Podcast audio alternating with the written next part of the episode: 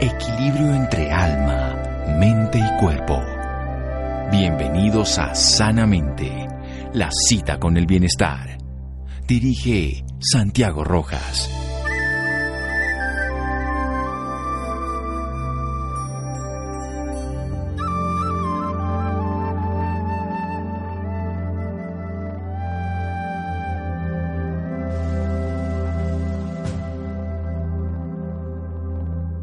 Quien tiene paz en su conciencia lo tiene todo, San Juan Bosco. Buenas noches, estamos en Sanamente de Caracol Radio, su programa de salud. Hoy estoy muy emocionado porque la persona que tengo al frente podría decir que es casi, casi mi primera paciente. Estaba yo haciendo mi año rural y se acababa Armero, eso fue año 85, empezando el 86 y conocí a esta bella mujer que tengo al frente, era una niña. Bien, desde ahí la he visto irregularmente, pero hoy la veo ya toda profesional. Imagínense, ¿hace cuánto estamos hablando? Treinta y pico de años, ella es joven, yo un poco mayor, por supuesto, psicóloga especializada en gerencia de talento humano, lleva 10 años estudiando la psicología analítica o la psicología junguiana.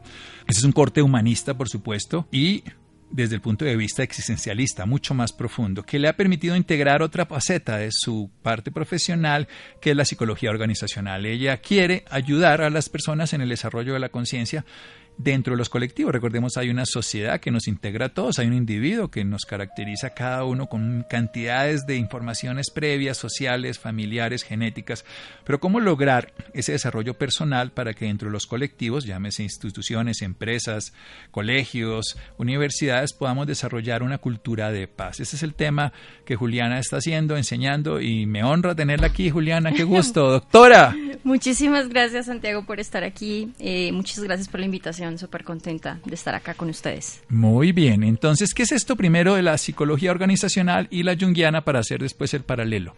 Bueno, eh, digamos que uno como psicólogo organizacional siempre está, digamos, inmerso en temas de problemas relacionales, ¿sí? Y eh, yo trabajaba como gerente de recursos humanos y simultáneamente estuve estudiando psicología junguiana, que es una psicología profunda, eh, y empecé a darme cuenta de cómo ambas cosas podían conjugarse. Digamos que toda esa teoría que yo veía que era más hacia individuos, se empezaba a ver en las empresas, en las dinámicas entre las personas. Y me di cuenta de que a pesar de que la psicología junguiana parte eh, de, de, lo que es el individuo, me di cuenta de que tiene completa aplicación para lo que es el colectivo. ¿sí? Eso es básicamente desde donde yo partí. Em, y empecé a darme cuenta de una cantidad de escenarios de violencia que se viven alrededor de las empresas, una cantidad de escenarios donde la gente te cuenta que trabaja por la plata, que se aguanta porque eh, tiene una necesidad, porque tiene hijos y demás.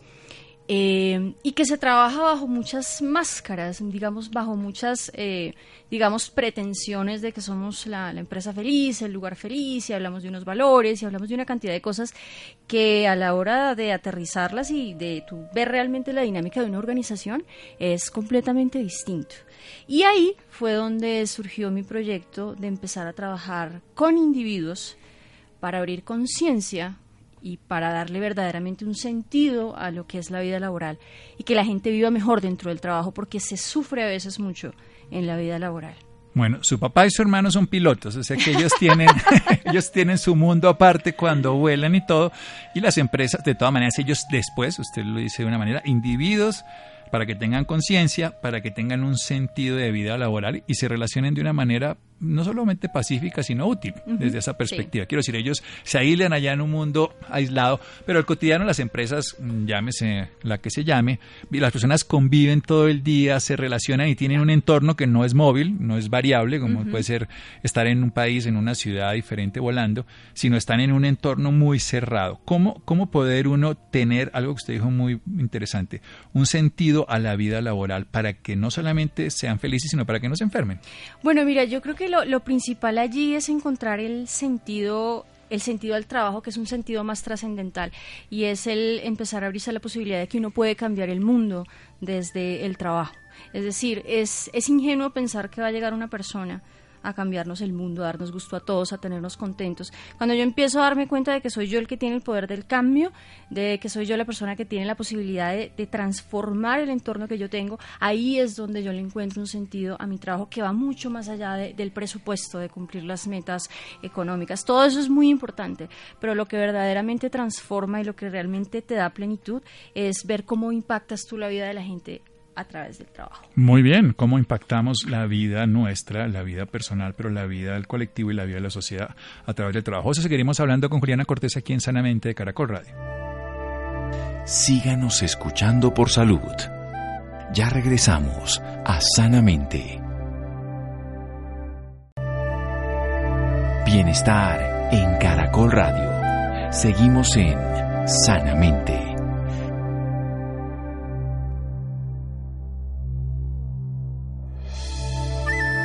Seguimos en Sanamente de Caracol Radio. Juliana Cortés, psicóloga, especialista en gerencia de talento humano, lleva estudiando también la psicología analítica, la psicología junguiana y está integrando la psicología junguiana con la organizacional. Cuando ella descubre que a nivel de los individuos hay una violencia que trabajan muchas veces en contra de sus propias pretensiones, de sus gustos, de sus capacidades, a veces solamente por la economía y generan máscaras de bienestar, aunque en realidad están con un sufrimiento. La propuesta de ella es desarrollar un trabajo colectivo, pero a través de los individuos, para el desarrollo de la conciencia, para que tengan un sentido a la vida laboral, porque desde el trabajo podemos modificar la vida, la vida personal, la vida grupal, la vida, en este caso, empresarial y, por supuesto, la sociedad, porque cada uno tiene el poder del cambio, se puede empoderar. Ajá, sí, es exactamente esa es la idea. Eh, yo creo que se comienza por los líderes, se comienza por las personas que tienen poder. Cuando tú no sabes utilizar un poder y cuando no tienes conciencia sobre ti mismo, eh, lo más posible es que consciente o inconscientemente termines haciéndole daño a los demás. Eh, y cuando hay un líder que maneja una cantidad de gente grande y no es consciente del mismo y no se ha hecho un trabajo interior, eh, generalmente tiende a tener ciertas proyecciones eh, hacia los demás y tiende a hacer daño y tiende a maltratar y verdaderamente no se da cuenta.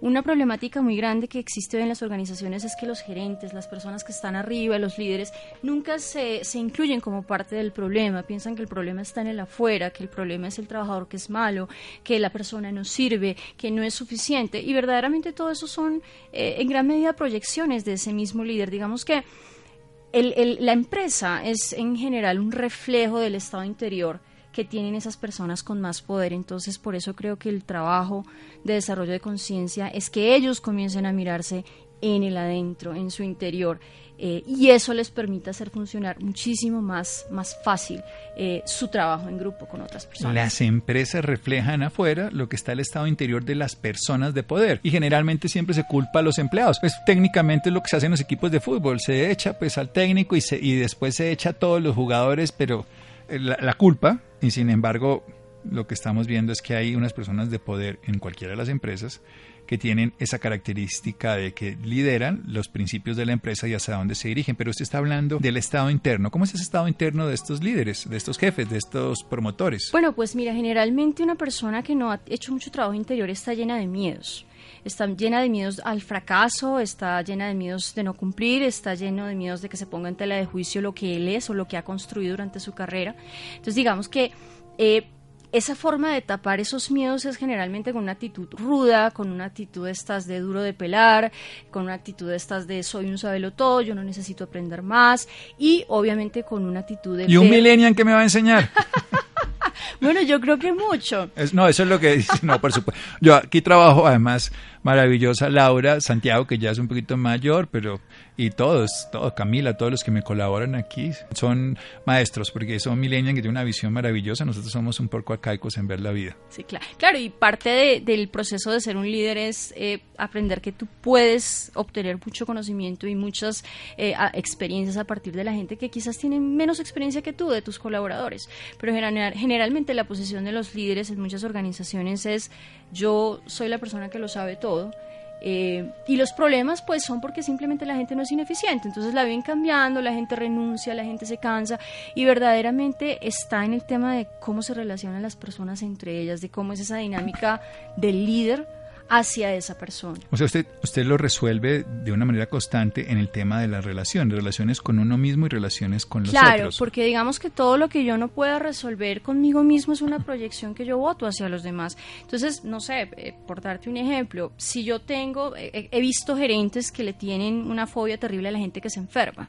Entonces, una persona que se enferma en una empresa por otra serie de situaciones que también tienen que ver... Por su propia salud, sí, eh, condiciones exacto, particulares. La empiezan a coger entre ojos, ¿sí? Entonces es una persona que trata de deshacerse de las personas enfermas o trata de deshacerse de las personas que de pronto les gusta hablar o les gusta opinar. Entonces uno podría traducir, por ejemplo, da, a, a, aterrizando ese ejemplo de la, del tema de la gente enferma, que es un miedo eh, inconsciente de ese mismo gerente hacia el tema de la enfermedad. Entonces no lo tolera. Entonces todo eso con lo que yo no he podido lidiar acá. O sea, yo no quiero saber nada de la enfermedad, ni siquiera que se me acerque porque donde me toque a mí no sé cómo la voy a manejar, entonces Exacto. la rechazo. Exacto. Entonces eso se llama proyectar. Y como seres humanos nos los pasamos proyectando toda la vida, ¿sí? Todo eso que no nos gusta de los demás, eh, habla mucho no tanto de esas otras personas, sino habla de, de, mí mismo, de eso con lo cual yo no he podido lidiar, con lo cual yo no he podido trabajar. Y eso tiene un impacto grandísimo, un impacto grandísimo a nivel organizacional. Entonces, por eso te comento que en la medida en que un líder esté dormido, esté inconsciente, la posibilidad que tiene de hacer un daño, de tomar una decisión injusta con las personas, eh, pues es enorme, ¿no? Bueno, entonces, bien, ya llegamos al punto crítico.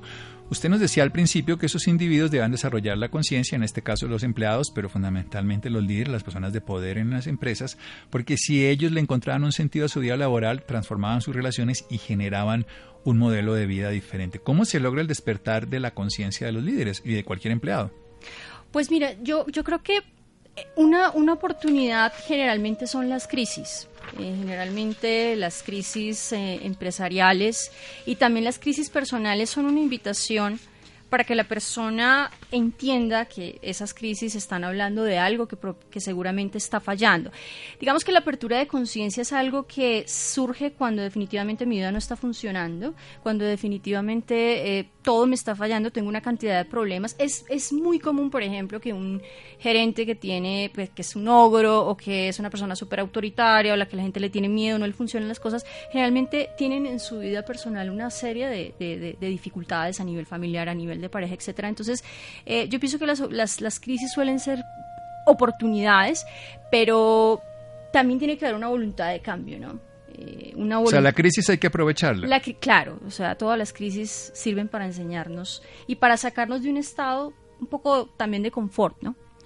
Entonces, el statu quo que decimos popularmente y que genera, pues obviamente, la inmovilidad y la no creatividad, porque si ya está todo hecho, si ya todo funciona, pues ¿para qué nos movemos? Hasta que algo lo destruye y dicen, uy, no, no era tan así. Eso. Vamos a hacer otro pequeño corte aquí en Sanamente de Caracol Radio. Estamos hablando con Juliana Cortés, psicóloga, nos está hablando del desarrollo de conciencia para la construcción de paz desde los colectivos, pero esos colectivos están formados por individuos, entonces desde los individuos, sobre todo los que tienen y ejercen poder dentro de las empresas. Seguimos en Sanamente de Caracol Radio. Síganos escuchando por salud. Ya regresamos a Sanamente. Bienestar en Caracol Radio. Seguimos en Sanamente.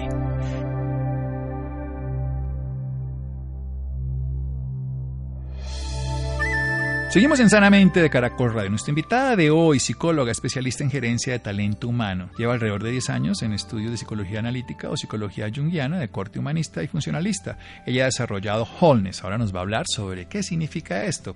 Conciencia personal y organizacional. Nos está hablando fundamentalmente de la oportunidad, que es una crisis. Una crisis que sí, obviamente los líderes tienen la capacidad de darse cuenta, pueden despertar. Porque todo lo que proyectamos afuera es lo que no hemos podido lidiar adentro. Y eso es lo que hacen muchas veces los jefes cuando maltratan a su personal. Culpamos a los empleados cuando damos cuenta que lo que ocurre afuera en las empresas es el reflejo interior de lo que tienen las personas que llevan poder. Por eso ese trabajo con los líderes, con las personas de poder interiormente, es lo que Wholeness nos quiere proponer. Juliana, ¿qué es eso? Bueno, mira, es una idea que desarrollé desde la experiencia que tuve como, como gerente de recursos humanos en varios años y como te comentaba con la psicología junguiana. La palabra wholeness traduce totalidad. Entonces te explico por qué, por qué sucede así, por qué lo llamé así. Porque digamos que... Eh, lo que se busca en este proceso de apertura de conciencia es yo poderme integrar, yo poderme completar o ser un ser humano, digamos, más completo. Y ¿Qué significa ser un ser humano más completo? Aprender a conocer, a reconocer, aceptar muchos aspectos de mí mismo que por muchísimo tiempo me he negado, me he rechazado o simplemente yo mismo no soy consciente de. Digamos que nosotros tenemos un mundo inconsciente grandísimo y ese mundo inconsciente es el que muchas veces maneja nuestras vidas, es el que muchas veces hace que tomemos ciertas decisiones en la vida. digamos que todos esos aspectos que están allí inconscientes y esas cosas que yo me he rechazado, eh, muchas veces cuando yo no trabajo con ellas, eh, me generan toda una serie de dificultades en el afuera. Te doy un ejemplo muy sencillo. A los hombres les han reprimido su parte femenina, ¿sí? Entonces, eh, un hombre que te llore en público, tú lo puedes eh, entender como una persona cobarde o le llaman un poco hombre. O una mujer con un carácter fuerte, eh, de estas mujeres eh, berracas, entonces la tildan de que es loca, histérica. Entonces digamos que son una serie de, de sensaciones, de pensamientos, de emociones que nosotros nos reprimimos que pensamos que no existen en nosotros y que, digamos, en la psicología junguiana nosotros le llamamos sombra, que simplemente es un nombre, no es nada, pues, como para Para ponerle en algún lugar, que nos acompaña todo el tiempo, pero que no la vemos. y que no nos gusta verla, sobre Exactamente. Pero siempre está. Siempre está. ¿Y qué es lo que nosotros hacemos? Lo que hacemos es proyectarla en otras personas. ¿Sí? Entonces, cuando Con mi sombra cubro a otro y entonces veo la oscuridad en él. Exactamente, es, exactamente. Entonces, digamos que todo cuanto nosotros criticamos, todo cuanto nosotros hablamos de los demás, los juicios de valor, eh, los odios que tenemos unos hacia otros, son temas realmente de proyecciones y son ese tipo de, de, de digamos, de, de, cosas que suceden de las cuales si fuéramos un poco más conscientes, hoy en día dejaríamos de matarnos entre nosotros, de violentarnos, de agredirnos, de, bueno, hacer una cantidad de cosas que hoy en, en el mundo pues se ve, ¿no? El tema de autodestrucción, eh, lo que estamos haciendo, digamos, con el planeta, el tema de la violencia, todo es un tema, digamos que la situación que está viviendo el mundo en general es simplemente el reflejo de la violencia interna que tiene la persona con ella misma, el rechazar cosas que somos, ¿sí? Emociones que sentimos y querer solamente mostrar la cara buena y esa otra cara mala proyectarla hacia afuera en el otro y desde ahí tratar de destruirla. Entonces por eso nos matamos, por eso nos violentamos, etcétera, etcétera, etcétera. Entonces wholeness qué es? Que yo haga esa integración de todo esto que me pertenece, quitarle esas cosas a los demás. Que, además no le pertenecen, es mi sombra. Exacto. Y trabajarlas, transmutarlas, lo llamamos nosotros, para, digamos, sacarle provecho. ¿Sí? Bueno, vemos la oscuridad en el otro, no somos capaces de verlo en nosotros. Cuando nos damos cuenta, ¿cómo nos agobia eso? Cuando nos damos cuenta que somos los responsables de lo que ocurre en el entorno. ¿Cómo manejamos esa información que puede llegar a decir, yo siempre vi la paja en el ojo ajeno y no vi la viga en el propio? Pues mira, yo pienso que ese es un proceso que es en realidad empieza a liberar mucho, ¿sí? Porque la idea del proceso no es tanto generar culpa, sino más bien generar conciencia y generar responsabilidad y hacerte tú responsable de tus propias emociones y no cargarte sobre los demás. Entonces, cuando uno empieza a hacer eso, uno ya no tiene esa necesidad de hablar de los demás, uno ya no tiene esa necesidad de criticar, uno ya no tiene esa necesidad de maltratar al otro o de buscar el desquite o de estar eh, poniendo mensajes destructivos en las redes sociales sobre otras personas. Entonces, cuando eso sucede, es cuando la paz realmente es un escenario que se empieza a construir. Cuando yo me integro tanto a mí mismo y entiendo que yo tengo un pedacito de esa persona odiosa que me cae mal. Y yo también he sido mentiroso de vez en cuando, yo también he sido un poquito deshonesto. Entonces, entiendo que yo también he tenido un poco de eso, porque los seres humanos somos ambigüedad, somos luz y oscuridad, porque somos un reflejo de la naturaleza. Así es, somos ambiguos. Entonces, cuando yo integro todo eso, ya no le doy tan duro al otro, ya no tengo que atacar tanto al otro, porque entiendo que el otro es un poco un espejo mío. Entonces, retiro todo eso. Y allí, pues las cosas empiezan a funcionar mejor. O sea, la, forma fundamental de wholeness es el reconocimiento de lo que nos ocurre y de que lo que nos ocurre a los demás puede ser realmente desde nuestro interior.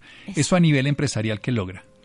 Pues mira, eso a nivel empresarial logra que todas las personas empiecen a asumir la responsabilidad sobre las cosas que están que están sucediendo. Entonces, yo como gerente de una empresa empiezo a entender que bueno, si yo pienso que la gente es demasiado mediocre o no sé, tengo le tengo puesto el ojo a una persona porque es porque se enferma, lo que yo te comentaba es un caso que, que tuve con una persona, pues yo empiezo a entender que eso es mío, que eso no es de tanto de la persona, puede que la persona tenga algo de eso, pero entonces lo recojo, lo trabajo y empiezo a relacionarme con esa persona no desde el culparla y el del señalarla, sino más del de, desde el entenderla y sentir compasión. Entonces muchas veces cuando un gerente es capaz de, de sentir compasión por la gente, la gente te cambia y la gente empieza a trabajar de la forma que tú quieres o, que tú estás esperando. Pero ya no tiene que ser algo obligado, con amenaza de que entonces el despido, etcétera, etcétera, etcétera. Es un líder que además lleva a todos a que se motiven voluntariamente por cumplir los objetivos grupales. Claro, exactamente. Y aparte que el líder empieza a entender que tiene una motivación mucho más trascendental que es transformar el mundo, ¿sí? Es ver tú cómo puedes impactar la vida de esa gente, porque cuando tú eh, te relacionas con un trabajador, indirectamente te estás relacionando con la familia de ese trabajador. Si tú tratas a una persona terriblemente en la empresa, esa persona llega a la casa y se desquita con los hijos, y los hijos entonces aprenden esos comportamientos y van y en el jardín, y etcétera, etcétera. Es como una bola de nieve, de que es que desde, de que si desde mi interior yo me trabajo, y empiezo a mejorar mi relación con los otros, es como una cadena, es, es algo casi como que magia. Cuando yo hago trabajo interior, todo alrededor mío también empieza a cambiar sin yo tener que decirle a los demás lo que tienen que hacer es que en este caso también cunde el ejemplo, en el buen sentido, porque el ejemplo malo también, y en este caso maravilloso, el ejemplo favorable, como puede ser la forma en que aprenden los niños de manera directa, a través del ejemplo, no a través de las teorías ni de los regaños, sino del ejemplo. Lo otro los inhibe. Bien, ¿y cómo se ah, ejecuta esto? ¿Cómo se vuelve realidad ese proyecto Holness? Bueno, yo, yo desarrollo conferencias que son temas muy, muy vivenciales, muy experienciales. Talleres eh, en este caso. Sí, son talleres en este caso. Digamos que eh, el, acercamiento al inconsciente, pues digamos que no es eh, tampoco una cosa complejísima realmente con ejercicios como son meditación, como son imaginación activa o simplemente este diálogo que estamos teniendo tú y yo, que son realidades y son conocimientos que no tiene toda la gente, empieza a hacerte un clic y empieza, digamos, como a como a funcionarte. Obviamente hay resistencias, a veces las personas dicen, no, yo que me voy a parecer a ese, esto es pura paja, esto es perder de tiempo, pero verdaderamente a veces hace un clic y lo bonito del trabajo con Wholeness es que eh, estas dinámicas y estos encuentros que yo hago, a pesar de que, por ejemplo, en este caso se dirigen a líderes, te ayudan a mejorar la relación en donde tú quieras, la relación con tu pareja, la relación con los hijos, etcétera, etcétera. O sea, tiene un alcance supremamente grande. Bueno, maravilloso, porque del uno en uno vamos transformando la sociedad. Si alguien está interesado, Juliana, en buscarla, en tener contacto con usted, en aprender o en hacer estos talleres vivenciales de Holness, ¿qué tiene que hacer? Bueno, básicamente están mis contactos y mi página web. Por favor.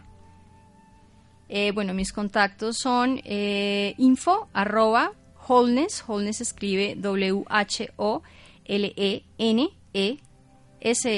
guion al medio net.com o pueden comunicarse conmigo a mi, mi línea telefónica 312-362-6279.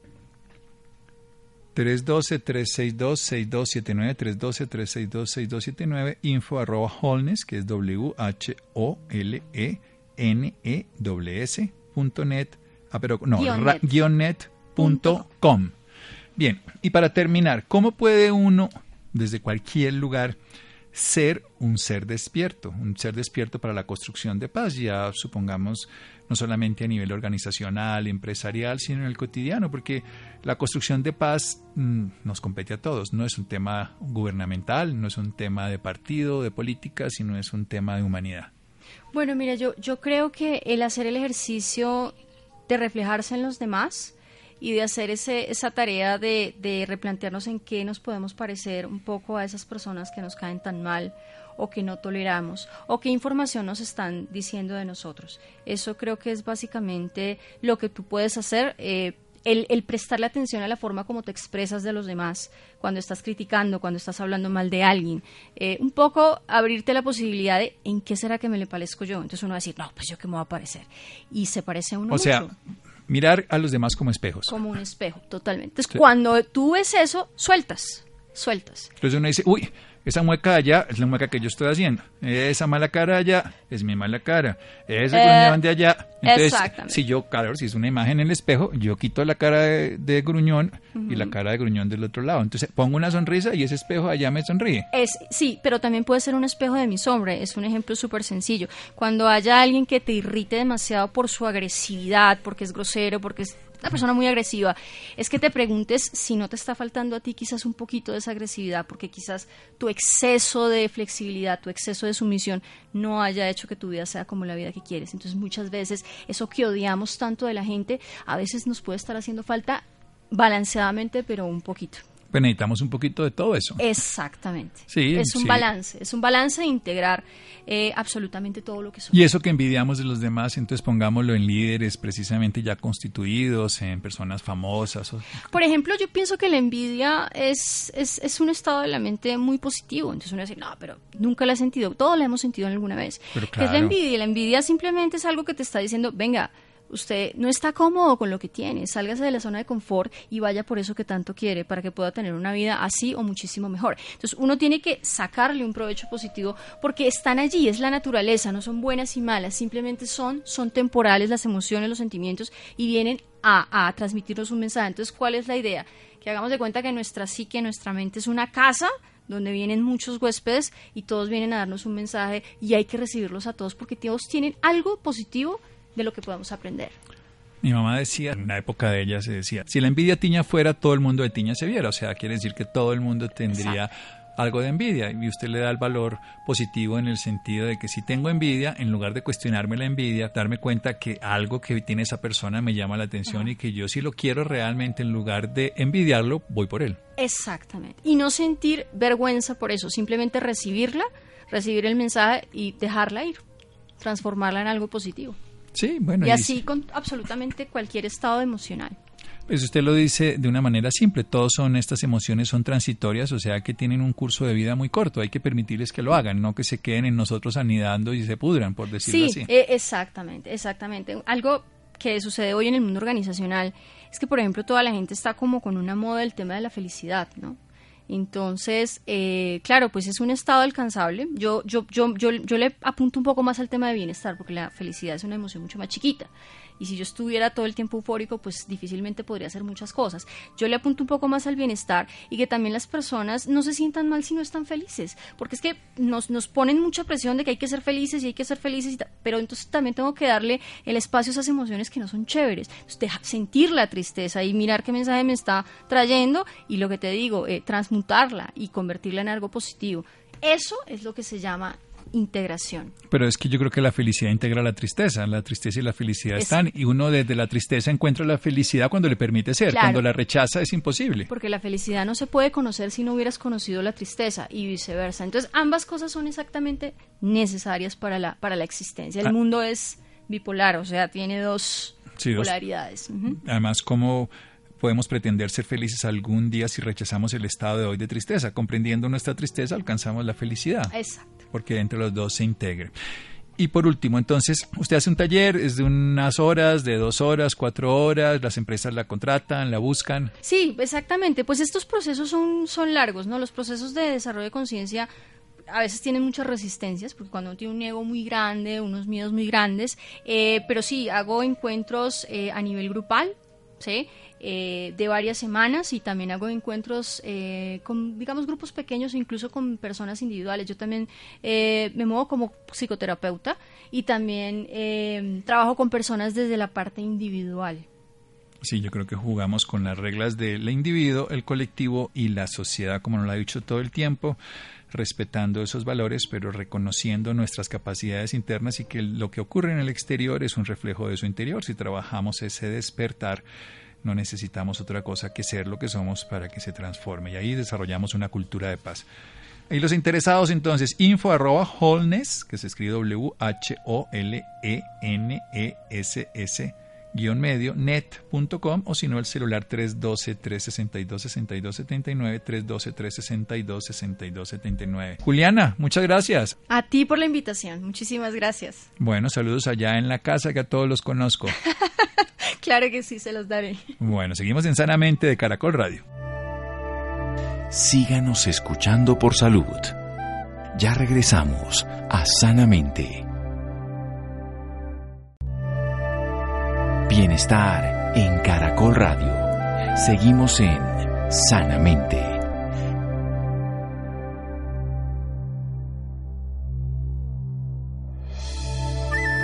Seguimos en Sanamente de Caracol Radio. La sudoración. Este es un tema que hay que verlo desde diferentes lugares. Desde la medicina con un dermatólogo, desde la psicología, la relación emocional mente-cuerpo y desde el que lo padece, el paciente. Buenas noches Santiago para usted y para todas las personas que nos escuchan a esta hora. En Colombia, la prevalencia de sudoración excesiva es similar que en el resto del planeta. Se calcula que alrededor de un 3% de la población lo padece. Por lo tanto, es equivalente a más de un millón de personas. Para hablarnos más sobre este tema, esta noche nos acompaña la doctora Mónica Novoa, dermatóloga de la Fundación Universitaria de Ciencias de la Salud y dermatóloga pediatra de la Universidad Autónoma de Barcelona, docente universitaria con más de 10 años de experiencia, conferencista nacional e internacional con múltiples publicaciones en el campo de la dermatología pediátrica. Doctora Mónica Nova, muy buenas noches y bienvenida a Sanamente. Buenas noches, muchas gracias por la invitación. Doctora, para empezar quisiera que nos dijera qué causa la sudoración excesiva. Mira, la sudoración eh, es importante saber que es un, proceso, esencial que protege al cuerpo humano del sobrecalentamiento, ¿sí?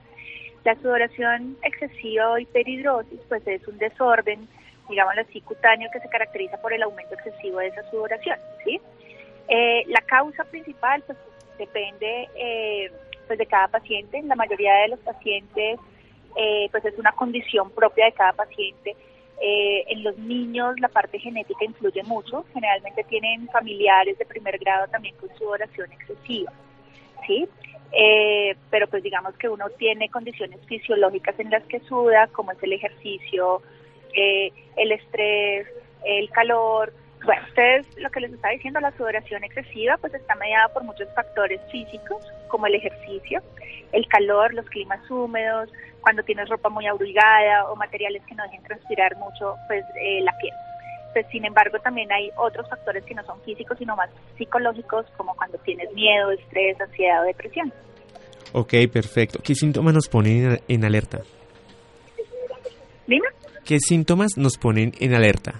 Bueno, cuando la, la sudoración excesiva, digamos que está interfiriendo en tu vida diaria, ¿sí? O sea, que está afectando tus relaciones sociales, tus relaciones con amigos, con tu pareja, que tienes que estar todo el tiempo cambiándote de ropa, o escondiendo las manos para que nadie te, o sea, que en el momento de dar la mano tengas que secarlas todo el tiempo, eh, que ante una situación leve sudes más de lo normal, ¿sí? la sudoración excesiva digamos que puede afectar cualquier lugar del cuerpo, pero principalmente la hiperhidrosis primaria, que es la idiopática, la que no tiene una causa clara, generalmente es una hiperhidrosis o una sudoración excesiva localizada, o sea, principalmente en las axilas, en las manos, en los pies y en menor frecuencia en la cara. Ok, perfecto, doctora. ¿Existen varios grados eh, de la sudoración excesiva? Para pues no hay una escala, no hay una escala como tal de decirte es leve, moderada, severa, ¿sí? Depende más como de la sintomatología propia de los pacientes.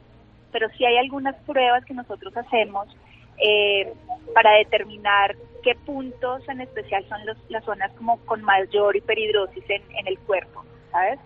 Son unos test especiales que usamos eh, pues durante el examen físico del paciente que consulta por, por la hiperhidrosis. Ok, perfecto. ¿Qué impacto tiene en la salud, doctora? Bueno, primero el impacto es un impacto psicológico, como la mayoría de las dermatosis o de las enfermedades que afectan la piel en los anexos, ¿sí? Porque es algo que se ve, que todo el mundo se da cuenta. Eh, el impacto psicológico en los pacientes y, por ejemplo, en el grupo de pacientes que veo yo que son niños y adolescentes, el impacto psicológico es bastante, bastante fuerte, tanto que tienden a aislarse o a deprimirse. Eh, ya desde el punto de vista no tanto psicológico, sino más médico, pues ustedes saben que la hiperhidrosis puede producir o puede estar asociada a la bromidrosis. El la bromidrosis es el mal olor, que es muy diferente a la hiperhidrosis y vale la pena pues aclararlo, porque a veces los pacientes consultan más por el mal olor que por el aumento de la sudoración.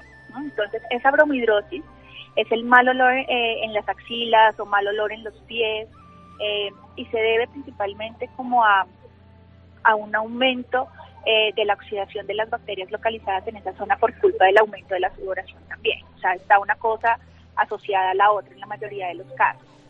Eh, esa hiperhidrosis o ese aumento de, de, la sudoración también altera la barrera cutánea. ¿Sabes? Entonces, al, tener esa barrera cutánea alterada, también favorece el sobrecrecimiento de hongos, de bacterias, inclusive la misma hiperhidrosis puede producir dermatitis irritativas o dermatitis de contacto en las áreas afectadas. Perfecto. ¿Qué tratamientos existen para tratar la sudoración excesiva? Mira, nosotros empezamos eh, generalmente, pues hay tratamientos farmacológicos y tratamientos no farmacológicos, ¿sí? Dentro de, los, dentro de los tratamientos no farmacológicos, pues empezar pues, a concientizar también al paciente en los cambios en el estilo de vida, ¿sí? Lo que recomendamos primero, pues es que así está el dermatólogo para, para confirmar el diagnóstico, ¿sí? Pero eh, los, los, los, tratamientos no farmacológicos es el adecuado control del peso. Se ha visto que pacientes con sobrepeso o con obesidad tienen como un mayor riesgo de hiperhidrosis, ¿sí?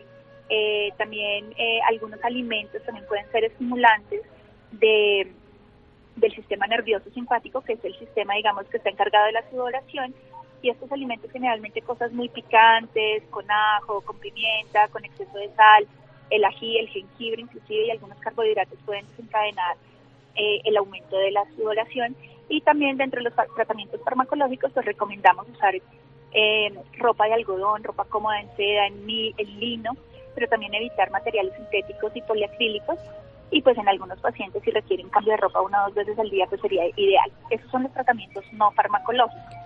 Dentro de los tratamientos ya médicos o tratamientos farmacológicos existen tratamientos aplicados eh, que actúan directamente sobre la glándula sudorípara, o sea, la glándula que produce el sudor, para que disminuya la cantidad eh, o el volumen de, sudor.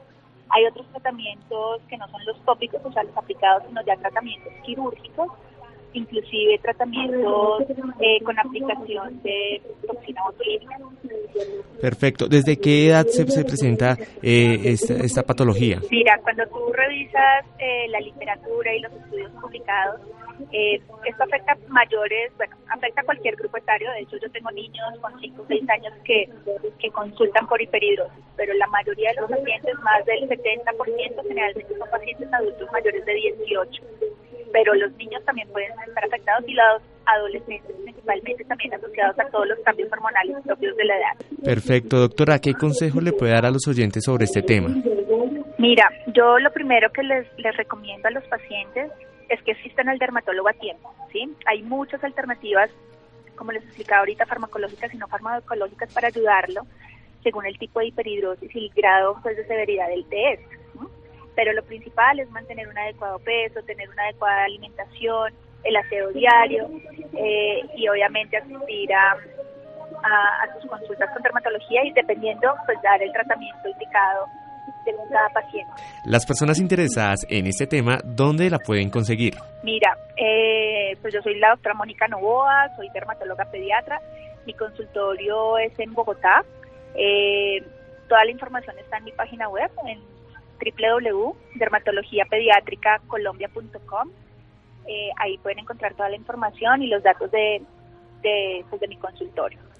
Eh, los teléfonos de contacto eh, aquí en Bogotá es 704-7149 y el número móvil es 321-261-1714.